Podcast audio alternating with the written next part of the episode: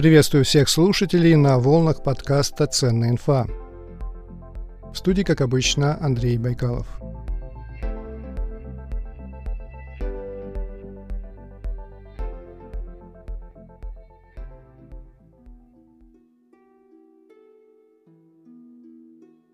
Недавно я прочитал историю о том, что в Китае буквально все помешаны на употреблении горячей воды. Девушка с термосом в руке – привычное дело в Китае. Это почти обязательный аксессуар. Зачем китайцы пьют горячую воду вместо чая? Для здоровья. Традиционная китайская медицина уверена, что горячая вода успокаивает нервы, омолаживает и продлевает жизнь. Вообще, первое упоминание о том, что горячую воду надо пить беременным и пожилым, есть в древних китайских трактатах IV века до нашей эры. И вот я решил провести эксперимент. Буду пить горячую воду по-китайски из термоса в течение двух недель и посмотрю, как изменится мое самочувствие. Стану ли я моложе. Это, конечно, шутка, но я хочу поблагодарить компанию Arctica, которая решила поддержать меня в моем эксперименте и предоставила термос-кувшин на полтора литра модели 605 и термобокал на 220 миллилитров. Термос кувшин у меня уже несколько дней. Я провел тест на термопотерю и выяснил, что термос держит воду горячей, в смысле такой, что сжигает рот в течение 9 часов. Этого вполне достаточно для дома. Ссылка на термокувшин в описании. Рекомендую к покупке. Испытал на себе.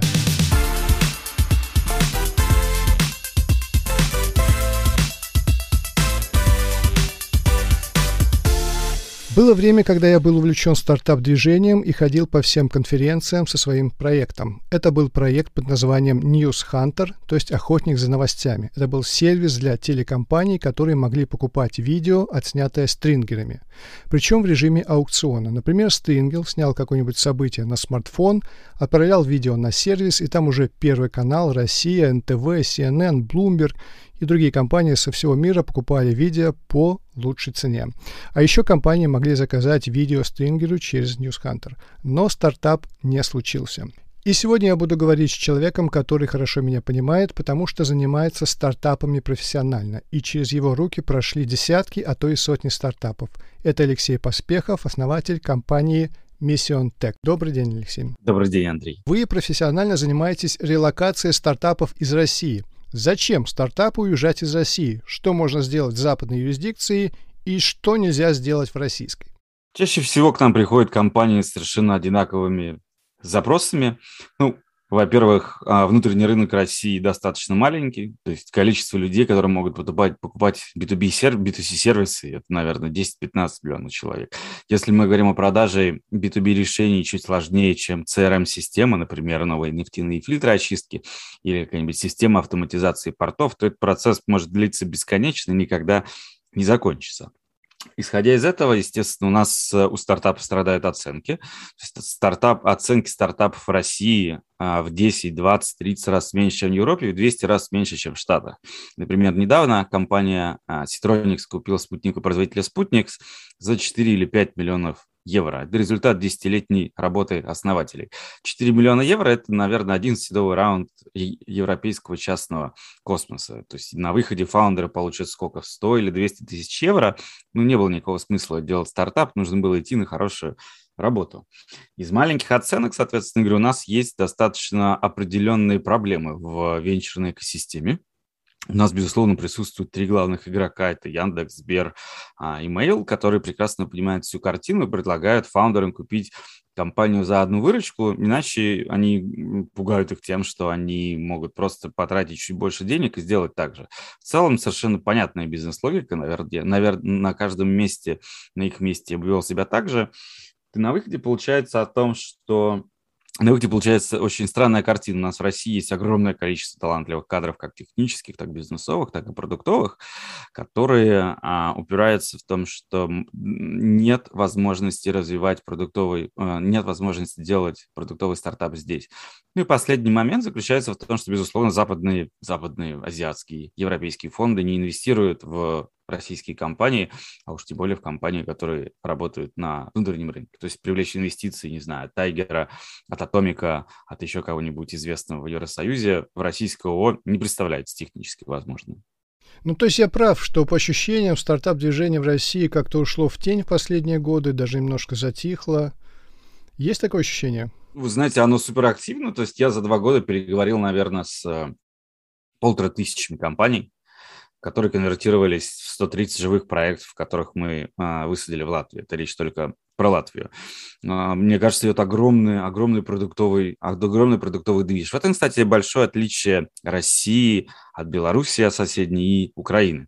Потому что, например, в Украине есть большое количество классных тег-команд, там есть заказная разработка, но м, основная, скажем так, у них нет у них нет тезиса уезжать. Они все хотят получать зарплату в евро и жить в Киеве, потому что там весело, здорово и классно. В Беларуси совершенно другая картина. Вся тег и IT-экосистема Беларуси – это заказная разработка. У них есть прекрасные льготы на заказную разработку в их технопарке, и у них очень мало продуктовых команд, да, то есть команд, которые могут а, выстраивать продукты, предлагать какие-то решения, и весь бизнес заточен, соответственно говоря, на это. Например, а, за последние полгода в реальности из Беларуси, я думаю, уехало ну, человек 200. Вот. Мы помогли, наверное, только двум командам, и то это ребята, которые, скажем так, давно планировали. То есть какой-то, скажем так, внешние, внешние внутренние события никак не повлияли на эту экосистему. Это говорит о том, что вот вроде бы три страны рядом, вот. А у нас э, в, России, например, э, нет никакой заказной разработки, потому что невозможно. У меня была компания, которая занималась мобильной разработкой с 2011 по 2014 год. И, безусловно, ты не можешь конкурировать ни с каким Сбербанком, который хантит всех твоих разрабов на 500 тысяч рублей в месяц. И, собственно говоря, поэтому никакого бизнеса как бы аутсорсной разработки в России нет. Мы как раз сфокусированы на развитии продукта. Угу.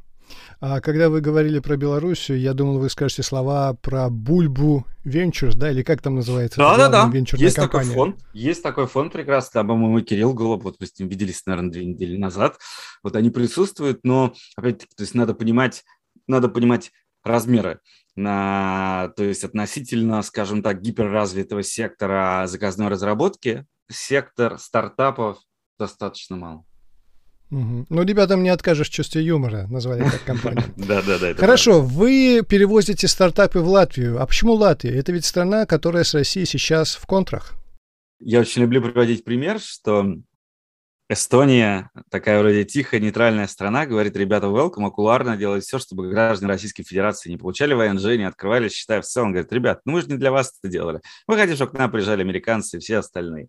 В Латвии периодически ты, конечно, слышишь, может быть, там в СМИ какие-то выпады, люди какие-то недовольны, но наоборот, все рады гражданам Российской Федерации, которые приезжают, оставляют деньги, создают рабочие места, и этот момент надо иметь в виду. Почему Латвия? Ну, потому что Латвия стала последней страной Евросоюза, кто себя вела программу «Стартап Виз», приняв закон в 2017 году. Сейчас Латвия занимает первое место по всем европейским рейтингам, как страна самая оптимальная для запуска компаний на ранней стадии. Этому есть несколько фактов. Во-первых, cost structure, то есть соотношение цена-качество, а, потому что в Латвии все в 4 раза дешевле, чем в Германии, и, допустим, если мы это конвертируем в cost structure стартапа, э, то это означает, что у вас денег будет не на 3 месяца, а на 15, это позволит вам успешно добежать до следующего раунда. Во-вторых, в Латвии есть налоговые льготы для компаний на ранней стадии, наверное, по аналогии со сколковскими. Вот. И в-третьих, а, Латвия, и в-третьих, это скорость, потому что это единственная страна, где можно супер быстро сделать setup за один месяц и уже начать показывать traction, общаться с инвесторами и делать со всеми и делать всю остальную работу. Потому что, например, релокация страны в Западной Европе может растягиваться на полгода. Ну, краткий ответ такой. А как выглядит стартап-пейзаж э, в Литве и Эстонии? Я встречался с Игорем Мацанюком, и он сказал мне в интервью, что эстонцы это больше про пиар, и вы это подтвердили только что, а литовцы ровно наоборот. Да, может это как-то подтвердить, опровергнуть или своими мыслями поделиться? Да, совершенно верно. У всех э, стран, регионов есть свой вижен, свой, свой вижен своего развития, как должна выглядеть экосистема. А, Литва сейчас полностью сфокусировалась на развитых финтех-компаниях, на так называемых скейлапах, после того, как они приняли специальный закон для того, чтобы затащить к себе революты в целом, весь фокус государства нацелен на компании, ну, которые могут позволить себе платить 50 тысяч евро юриста, внести 350к уставного капитала для платежной институции. Не означает, что другие компании не могут там вести, не могут вести деятельность, но весь фокус и интерес государственных структур сфокусирован на развитии вот этих компаний. Эстония находится в очень интересном моменте, потому что Эстония находится в транзите от страны, которая привозила и завозила к себе кадры, людей, идеи, к стране, которая собирается их генерить сама. Сейчас у Эстонии, по-моему, есть четыре еди- единорога. Это Bolt, Pipe Drive, uh, Vice, честно говоря, не помню название остального. И, естественно, ребята, которые сделали экзит, которые кэшили, сейчас активно стимулируют, а, инвестируют деньги в развитие местной экосистемы. Но тут очень важный момент. Э, люди, которые основатели эстонских стартапов и которые сделали успешный экзит, хотят, хотят инвестировать и давать деньги а, стартапам, которые организованы гражданами Эстонии а не теми стартапами, которые туда, а не, тех, не тем стартапам, которые туда приехали. Поэтому Эстония сейчас движется к тому, чтобы стать такой самодостаточной страной, которой вообще не очень надо, чтобы к ней кто-то приезжал и что-либо там делал. А у них же есть программа электронного гражданства, что любопытно, правда? Как правильно сказал Игорь Муцанюк, это, безусловно, огромный пиар. Или, э, э, эстонская резиденция – это просто возможность получить электронную цифровую подпись для доступа к лимитированному количеству услуг. Это может вам дать доступ открытия а, упрощенной компании, и все. И, это, и эта история стоит 200 евро. Говорят, у них было то ли 60, то ли 169 тысяч пользователей, соответственно, этой структуры. Но если перемножить 169 тысяч на 200 евро, получится отличный источник дохода для государства. Хорошо, а в Литве российскому стартапу, получается, делать нечего. Я, правда, знаком с Алексеем Шереметьевым из компании Planner 5D. Они там очень хорошо себя чувствуют. Но это было еще лет семь назад, как они переехали. А вот сейчас интересно как? Я впервые приезжал, общался со стартап Литвой. Это был, по-моему, это был январь или февраль 2016 года. Вот, просто сейчас они нашли свой фокус, и этот фокус является а, продвинутыми финансовыми сервисами. То есть финтех в Литве абсолютно возведен в самый главный приоритет – не означает, что вы не можете туда ехать. Просто, скажем так, есть более интересные и понятные страны, потому что если вдруг у вас есть какие-то проблемы или наоборот потребности, и вы не занимаетесь финтеком, очевидно, что влияние госорганов и их интерес, если вы не занимаетесь финтеком, будет маленький. А сколько стартапов вы уже перевезли? Вот число перевезенных и за какое время? За последние два года, очень интересная воронка, она, кстати, повторяет стандартную венчурную воронку. За два года мы переговорили, наверное, с полутора тысячами, даже больше проектов. Из них заапрувили где-то 130 стартапов, что составляет 80% всех новых стартапов в Латвии. И, ну, наверное, из них реальных, то есть часть потерялась по дороге, часть протестировала гипотезу, она не стала работать. Я думаю, что из них проектов 30 что-то делают. Так это хорошая воронка или плохая? Это, это стандартная воронка. Это стандартная воронка. Более того, я всегда удивляюсь крепкости крепкости одного места аналитиков, которые венчурных фондов сидят на первой линии и отсматривают заявки, потому что это мы можем пробежаться по диагонали, нам все сразу станет понятно. А когда ты аналитик в венчурном фонде, у тебя есть четкая методология, по которой ты должен работать. И вот пропустить через себя по такой методологии полторы тысячи проектов за год, это надо иметь очень крепкие нервы. Ну, давайте поговорим про ваши крепкие нервы. Вот, э, я не знаю, какие главные ошибки, что ли, совершают стартаперы, которые двигают свой проект на международный рынок? Вы слушаете подкаст «Ценная инфа». А сейчас минутка рекламы, она будет короткой и по делу. Какой телефон купить школьнику, чтобы он был одновременно недорогим и тянул все современные игры? Есть такой смартфон. Это Infinix Hot 10s. Там стоит игровой процессор Helio G85 и, что является редкостью в смартфонах за 12 тысяч рублей, скоростная игровая память, которая в два с половиной раза быстрее обычной памяти. Также дисплей этого смартфона поддерживает высокую частоту обработки касания экрана – 180 Гц. То есть владелец Infinix Hot 10s получает преимущество в играх. Добавим к этому игровой режим Darlink, и у нас в руках отличный смартфон для гейминга. Все шутеры, файтеры идут на ура. Ну а для девочек есть AI-бьютификатор, который убирает все прыщи с кожи. Сфотографировался, а кожа чистая, красивая. Для подростка 13-15 лет это очень даже актуально, потому что в этом возрасте начинают узнавать свое тело и сильно переживают из-за недостатков. Причем часто надуманных, но об этом знаем мы взрослые, а для детей все серьезно. Тестировал Infinix Hot 10 почти неделю, очень доволен смартфоном. Сделан он качественно. Единственное, что не хватает, это яркости экрана. Если дома еще нормально, то на улице приходится выкручивать на максимальную яркость. Но это, пожалуй, единственный недостаток. Что ж, основные плюсы я озвучил, минус озвучил, решение за вами. А теперь возвращаемся к беседе с Алексеем Поспеховым из компании Mission Tech. Какие главные ошибки, что ли, совершают стартаперы, которые двигают свой проект на международный рынок? Самая главная ошибка, наверное, заключается в переоценке собственных возможностей в том, что люди делают стартапы на последние деньги. Шанс о том, что стартап привлечет инвестиции и взлетит чисто математически, составляет 2%. То есть, скорее всего, с огромной долей вероятности у вас ничего не получится.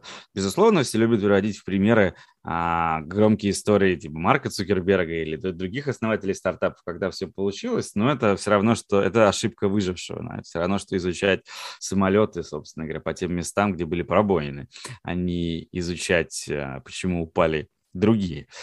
А, из- из-за этого возникает огромное количество противоречий, потому что вообще не то что релокация, но путешествие и реализация самого себя в другой стране – это самый главный челлендж, который в жизни только может быть. Ты оставляешь все привычные вещи. Я, например, видел, как взрослые 50-летние суперуспешные дядьки плакались мне в Португалии и говорили, что больше всего не скучают по, по, по борщу. Им уже ничего не нужно. Нет оттек, ни миллионные инвестиции, не все. Они вот хотят борща, и вот в на этом построена их жизнь. То есть это действительно очень тонкий психологический момент. Поэтому если вы делаете стартап на последний, то так делать не нужно. Вторая история заключается в том, в неправильном планировании сроков, потому что в Европе, в Штатах в меньшей степени никто никуда не торопится. Я думаю, что в Европе русских недолюбливают, потому что мы близки к американцам, можем встретиться и начать друг другу что-то продавать. Мы очень активные, мы очень взорванные, мы очень деятельные. В Европе все скажем так, за, за, занимают более выжидательную позицию, у всех есть какой-то определенный ритм, в котором они живут. И, например, у нас была одна итальянская компания, которым подписывали на спонсорство еще в незапамятные времена, где-то полгода с ними просто пили апероль до тех пор, пока не начали обсуждать условия. Это нормально. И это нормально. При этом обратной стороной, естественно, является, что в Европе никто не меняет подрядчиков, и подписавшись там один раз, ты можешь держать этот контракт, наверное, 5-7 лет. И я думаю, что вот эти две вещи – это основное, переоценка собственных сил и, недо, и недооценка сроков, как все будет реализовываться. А можете вспомнить самые необычные идеи э, стартапов? Потому что вы прослушали э, а, 1500 стартапов примерно, и, может быть, такие, которые ну, просто странные. Я до сих пор считаю самой странной идеей, это даже не то, что приходило ко мне, а сервисы доставки еды за 15 минут, которые сейчас имеют миллиардную оценку. У меня просто, у меня глаза наливаются кровью, потому что я сейчас активно вовлечен в проект Mission Space, который занимается мониторингом солнечной радиации, делает спутники, вспышки на Солнце, э, динамическая модель магнитосферы Земли. Это достаточно, скажу так, самый настоящий диптек. Когда ты видишь, что люди, которые за 15 минут просто доставляют тебе, не знаю, соевое молоко или кофе, имеет оценку в миллиард, это у меня вызывает искреннее удивление, назовем это так. Да, безусловно, я прекрасно понимаю, что инвесторам понятны такие вещи, что SaaS-модель всегда работает, но честно, это, насто... это огромная степень удивления. Давайте перенесемся в Соединенные Штаты Америки сейчас на минутку, раз уж мы заговорили про частную космонавтику. А какие новости оттуда доносятся? Потому что на мой взгляд, происходит нечто невероятное. Уже три человека запустили свои ракеты в космос. Три частника. Я интересовался этой темой. Я даже на пресс-фиде опубликовал объявление с предложением записать программу, посвященную частной космонавтике. Mm-hmm. Вы знаете, только на третий раз откликнулась какая-то компания, не помню название, и при том, что они не сами все делают, они очень жестко э, завязаны на Роскосмос. Вернее, не на сам Роскосмос, а на их структуру, которая занимается стартами. Роскосмос старт или глав старт, что-то такое, да, то есть вообще нет никакого понятия о частной космонавтике в России. Как вы думаете, я прав, не прав? Да, Андрей, вы правы. Я с радостью вообще готов записать с вами отдельный выпуск про частную космонавтику, потому что последние два года я занимаюсь частным спейстеком в том числе. А что происходит Считаете, что договорились где-нибудь на декабрь? С удовольствием, с удовольствием. Да. Что происходит с частным космосом в мире? Сейчас космос – это интернет 93 -го года. То есть есть какие-то гигантские компании, происходит огромный процесс а, перехода, а, перехода запусков, перехода различных контрактов от государства к частным компаниям по той простой причине, что они это могут делать быстрее, дешевле и эффективнее. А, весь рынок SpaceTech оценивается то ли в 300, то ли в 400 миллиардов долларов по разным оценкам. При этом, кстати, рынок запуска достаточно маленький, а на него пытаются зайти огромное количество игроков. Очень интересная картина происходит в Штатах, потому что есть две индустрии, которые закрыты для неграждан Соединенных Штатов. Это cyber security, то, что в, Штаты, в Штатах за экспорт стойких криптокодов полагается 25 лет строгого заключения. И это космонавтика, потому что в aerospace компании не могут работать не граждане Соединенных Штатов, то есть обладатели грин-карты. Собственно говоря, а, а, не могут владеть более 25% в аэрокосмической компании в штат. Это не означает, что ты не можешь продавать американцам свои услуги, это означает, что а, на американской земле ты этого делать не можешь. Есть Европа, которая абсолютно либеральна в этом вопросе. У них военный космос можно не то чтобы отсутствовать, но его гораздо сильно меньше. И они рады у себя видеть людей из России, а, из, из России, Азии, Индии, которые запускают у себя проекты. Для того, чтобы запилить, то есть для того, чтобы за, запустить космический стартап, естественно, если мы не говорим про создание очередной ракеты, то денег нужно ровно столько сколько нужно обычному хардварному стартапу. Да? То есть если, допустим, софтверный стартап на ранней стадии ест 50 тысяч евро в месяц, то хардварный ест 80. Ну, а космический может есть 100, что в целом, на самом деле, можно просто описать специфики. В России, к сожалению, а, Роскосмос, если в Штатах НАСА является заказчиком большого количества услуг, то в России Роскосмос устроен таким образом, что он является, он покрывает собой весь цикл а, производства, заказа и исполнения этих услуг. Все Роскосмоса есть подведомственные и дочерние предприятия, которые могут производить ему запуски, могут производить ему электронику для спутников, могут решать его другие задачи. Поэтому, естественно, в этом случае любой частный космос – это конкуренция для них. А он, Роскосмос юридически построен таким образом, что, в общем, в этом нет никакой цели в том, чтобы делать быстрее, дешевле, экономически эффективнее покупать участников, когда у тебя собственность есть такое количество огромных корпораций, на которых заняты десятки тысяч людей. А, и это является огромным тормозом всей индустрии. Это я сейчас не говорю про такие вещи, как э, отсутствие поддержки экспорта. То есть, если вы думаете, то есть, что нужно было бы делать? Безусловно, поддерживать экспорт. Почему? Потому что из-за текущего курса рубля мы могли обеспечить суперэкономически эффективное производство спутников, например, не знаю, для всего мира вы попробуйте заняться экспортом а, спутник, который вы сделали под заказ. Я думаю, полгода у вас уйдет просто на общение с компетентными органами, не поставляете ли продукцию двойного назначения. И я не думаю, что в этом есть, я не думаю, что в этом есть какой-то политический аспект. Я говорю исключительно об административной нагрузки. Естественно, нет никакого смысла просто полгода ждать в ожидании, никакие клиенты не будут э, покрывать эти косты. А, вот то же самое есть с импортом. Есть там определенные вопросы ограничения у таможни и у других служб, когда вы импортируете различные сложные технические изделия для того, чтобы здесь их производить и дальше куда-то делать.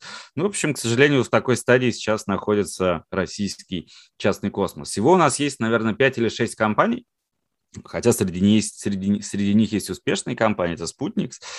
А, были они успешны благодаря тому, что вовремя получили от грант в 1 миллион долларов, когда они их еще раздавали. Это показывает, что такая, такая форма поддержки супер необходима частным компаниям. Вот есть еще другие, но опять-таки, а, если мы говорим про Россию как рынок, у российской частной компании внутри нет рынка. Когда у тебя есть один заказчик, у которого разное настроение в течение недели, нельзя сказать, что это рынок. Да. Вот. Ну, в общем, как-то так. Это вы верно заметили про перепады настроения. Хорошо. А, вот еще что э, хотел бы задать, какой вопрос про США. Насколько я знаю, там довольно лояльно относятся к провалам. Да, совершенно верно. Провал – это абсолютная часть твоего опыта. Более того, если у тебя нет каких-то негативных историй, я думаю, люди относятся к тебе настороженно. Это все взращивается в культуре, это все взращивается в школе, в университете. Людей готовят к тому, что провал – это часть жизни. Никто не говорит о том, что тебе обязательно нужно совершить какой-то fail, ты должен, соответственно. Но это абсолютно нормальная часть жизни, потому что чаще всего я думаю, что, ну, например, в моей предпринимательской практике у меня получилось, наверное, процентов 20 всех проектов, которые я запускал, и это еще хороший показатель. Вот. В Европе, кстати, такая же, существует такая же проблема, как и в, как и в России. У них очень слабая толерантность к риску. И это тоже пытаются на уровне культуры как-то воспитать. Причем это все очень сильно зависит от, стра- от страны к стране. Например, в Латвии такая, так, ну, то есть такая низкая терпимость к риску, что переход э- сотрудника на работу из одного места в другое является целым событием. У вас никогда не получится схантить местного человека в какую-то новую компанию, которую только что открыли в Латвии. Не потому, что вы плохие или не потому, что вы предлагаете меньше денег, а просто потому, что в культуре отсутствует принятие какого-то риска, что, соответственно говоря, дальше выливается в отсутствие видения определенных возможностей. Любопытно. Хорошо, скажите, пожалуйста, а стартапы это всегда про молодежь? Вот как с этим в США и в Европе? В России стартапер 50 лет, это, ну, как бы, ну, в разряде клоуна, что ли?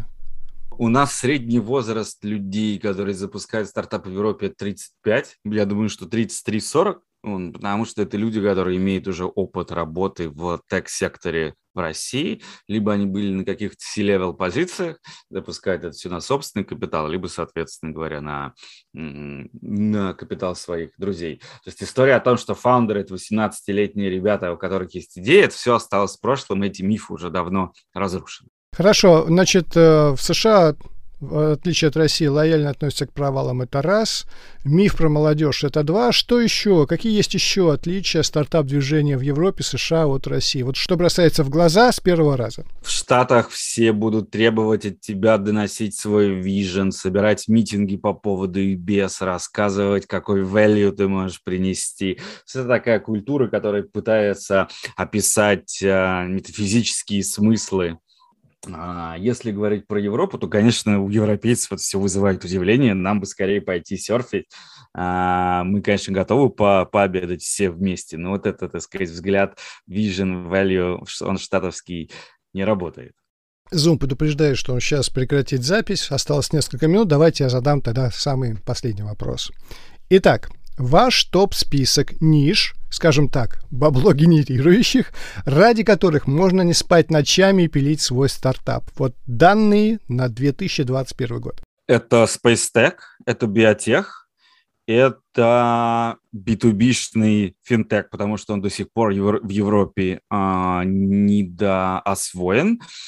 И я думаю, что это все, что касается историй, связанными с э, так называемой post-COVID transformation, да, это те индустрии, которые очень сильно поменялись после ковида, где появляются новые бизнес-модели. То есть, например, история про 15-минутную доставку, безусловно, выстрелила только потому, что ковид а, поменял то, как люди, не знаю, выходят из дома, условно говоря. Вот, эти, вот в эти бы вещи я бы, безусловно, вкладывал все, свои, все свое время.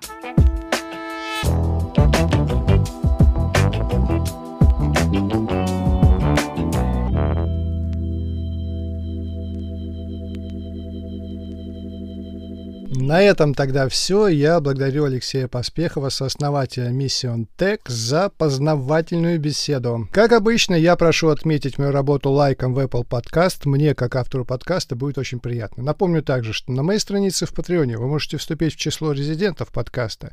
Резиденты подкаста получают бесплатные книги от издательств Альпины и Мифа, а также доступ к библиотеке Smart Reading. Все, что нужно сделать, это стать резидентом подкаста. Ссылка на Patreon в описании. Всего вам доброго доброго, берегите себя и до встречи на просторах интернета.